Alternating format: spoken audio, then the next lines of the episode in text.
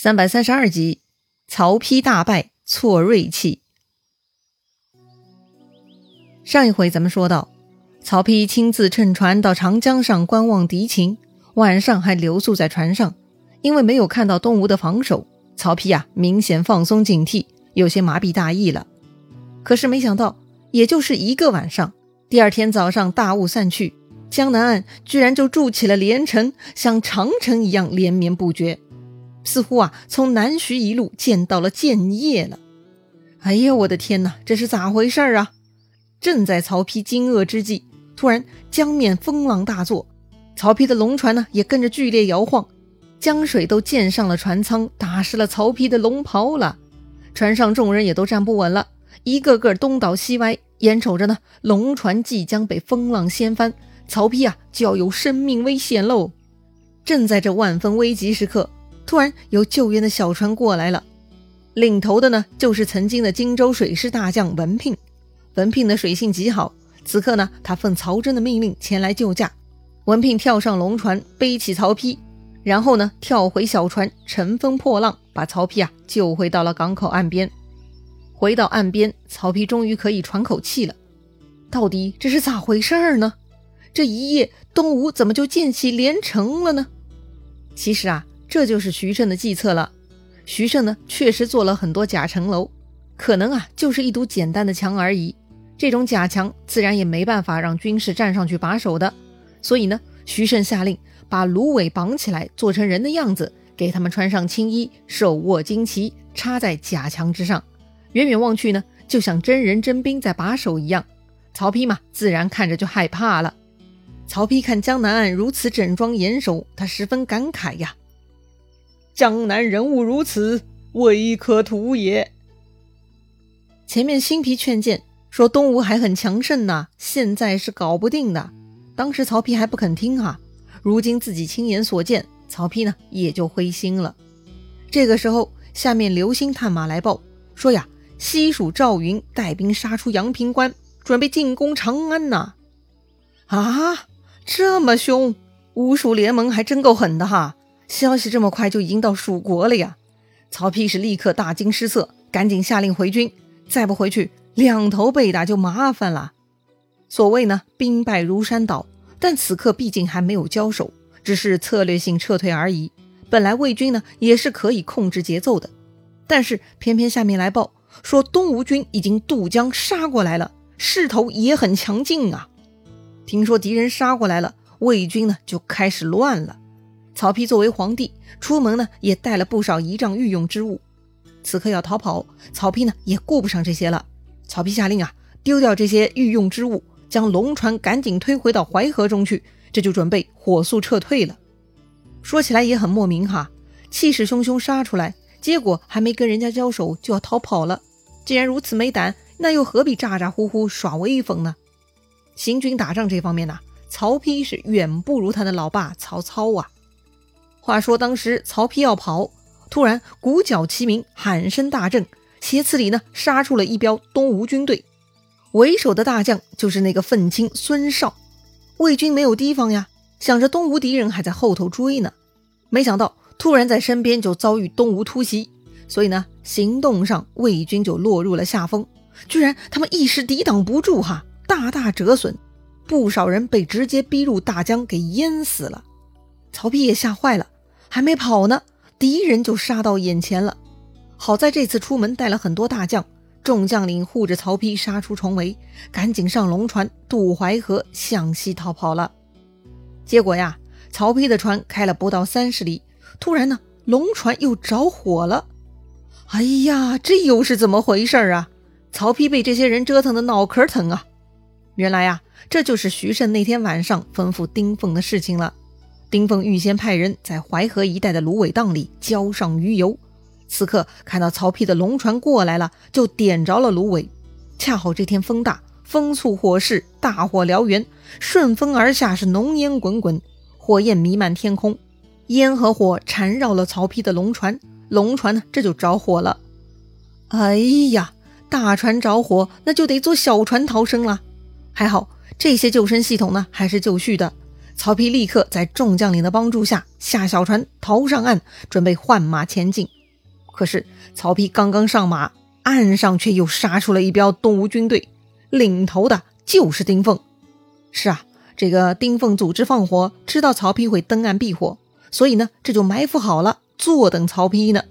此刻看曹丕上马，丁奉呢立刻杀上来，他准备擒贼先擒王。啊，那可不行啊！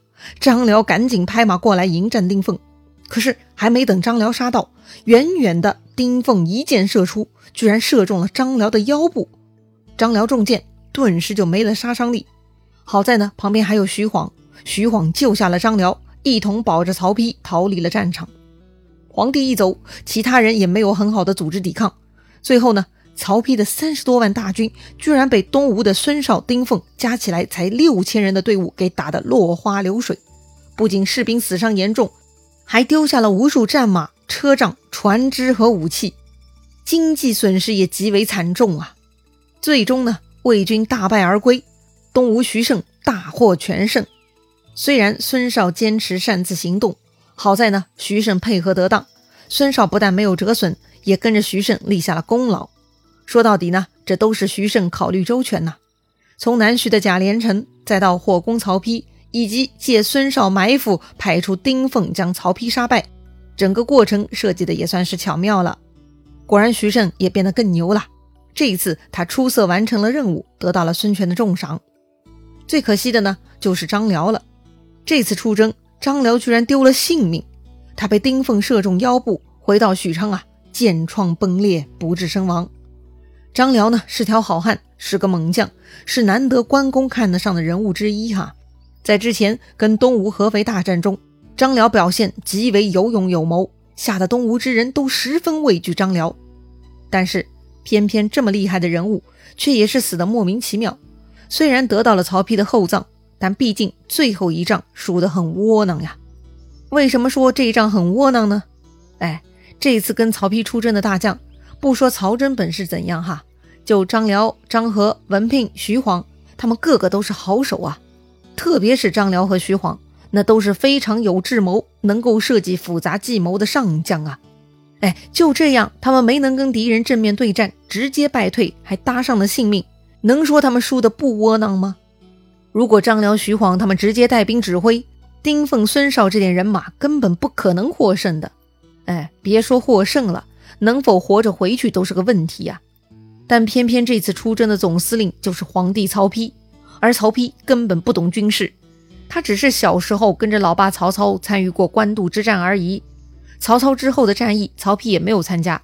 论打仗，曹丕还不如自己的皇须弟弟曹彰呢。所以啊，一将无谋，累死千军啊！哎，这就是典型的案例了。身居高位之人，就得对自己的能力有足够正确的评估。能力和权位要分开看待。能力嘛，不会随着权位自动提升的。曹丕是皇帝，有足够的权力，他要做的就是把人用好，组织好，而不是亲自上战场瞎指挥嘛。曹丕既不懂兵法，作战经验也不足，理论和实践都缺乏。可是他偏偏要不懂装懂，带头打仗，哎，这不就是连累三军吗？就像有些公司的老板哈，不懂技术还瞎拍板，不懂市场又瞎指挥，最终呢，一定是没有好果子吃的。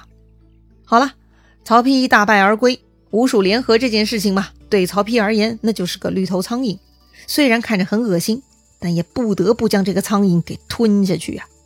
谁让他没能力教训东吴呢？要说也是哈。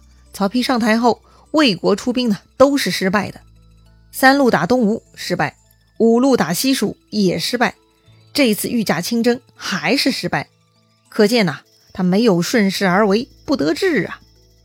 不过呢还好，听说呀赵云也撤军了，长安呢安全了。哦，难道西蜀真的只是为了帮助东吴退兵而已吗？曹丕撤军，西蜀也跟着撤军了。这种逻辑呢，并不正确。战争年代，出兵一方消耗资源，那么必然要攻城略地，抢到敌人的东西，战争才算有回报。所以赵云没有拿到好处就撤军，这也是不合理的。那么，到底赵云为啥撤军呢？其实啊，这是蜀国遇到新的问题了。什么问题呢？其实也跟上次曹丕的五路军有关哈。上次曹丕除了本国的曹真和孟达队伍，另外呢还找了三个外援，分别是西羌王、南蛮王和东吴。西羌王被马超退走，南蛮王被魏延杀败，东吴呢被诸葛亮派使者结盟给化解了。五路敌军退走，但是其中的南蛮王孟获呢却不是个省油的灯。话说呀，这几年益州呢在诸葛亮的管理下是越来越富足了。书上说。两川之民心乐太平，夜不闭户，路不拾遗。又幸连年大熟，老幼鼓腹讴歌。凡欲拆窑，争先早办。什么意思呢？意思就是说呀，两川的老百姓都安居乐业，治安呢足够好，还连年丰收。老百姓啊都夸政府好啊，所以国家征辟徭役，老百姓不但不推辞，还要争着早点服役。整个国家呢，就是一派欣欣向荣之象啊！既然这么好呢，就有人眼热了。南蛮王孟获就是这个人。上次被魏延打败，孟获觉得是自己没有充分准备，所以呢，这回孟获重新收拾人马，准备再度侵犯蜀国的南部边境。这次孟获呢，还拉了同伙，那就是建宁太守雍凯。这个建宁郡呢，在如今的云南省境内了。雍凯的祖上是雍齿。那个人也很有名哈，是刘邦的老乡。他跟着刘邦反抗秦朝，但是他一向看不起刘邦，所以啊，中途雍齿呢又反叛刘邦。不过最终他又不得不投降刘邦。雍齿呢还老是抱怨刘邦，说刘邦各种坏话。这种人呢，在太平盛世呢一定会被皇帝给弄死的。不过当时刘邦刚刚建立西汉王朝，要拉拢人心做样子，所以呢，雍齿很幸运哈。他手鼠两端，看不起皇帝，也没有受到惩罚，反而呢被刘邦封为十方侯，这还真的是个特例哈。但是啊，这个雍齿身上有反叛汉家王朝的基因，这个基因呢就传到了他的后人雍凯身上了。雍凯啊就跟着孟获造反了。看到孟获势力强大，又有建宁太守雍凯的扶持，另外的两个郡，臧科郡太守朱宝。和越归郡太守高定呢，也就跟着投降孟获他们，准备反叛蜀国政府了。臧科郡呢，在今天的贵州省，而越归郡呢，处于今天四川省西南部，位于如今啊凉山彝族自治州北部。总之啊，这几位呢，都是在蜀国的南部地区，他们呢都要造反了。不过当时南部地区呢，还有一个永昌郡，永昌郡呢，在今天云南省保山市，这个永昌郡的太守名叫王抗。他不愿意与另外的人同流合污，他没有投降孟获，于是啊，他就被孟获以及其他三郡人马给围攻了。军情紧急，永昌太守王抗一方面组织城内军民防守，一方面呢，赶紧飞马送信报告成都，请求中央的支援。诸葛亮收到消息，认为此事非常重要，就准备亲自南下平叛，所以啊，他要调回赵云跟自己一起南征啊。哦，原来如此啊，那么。这次南方叛乱危急，诸葛丞相能否顺利平定呢？吴国和魏国能消停吗？哼，精彩故事啊，下一回咱们接着聊。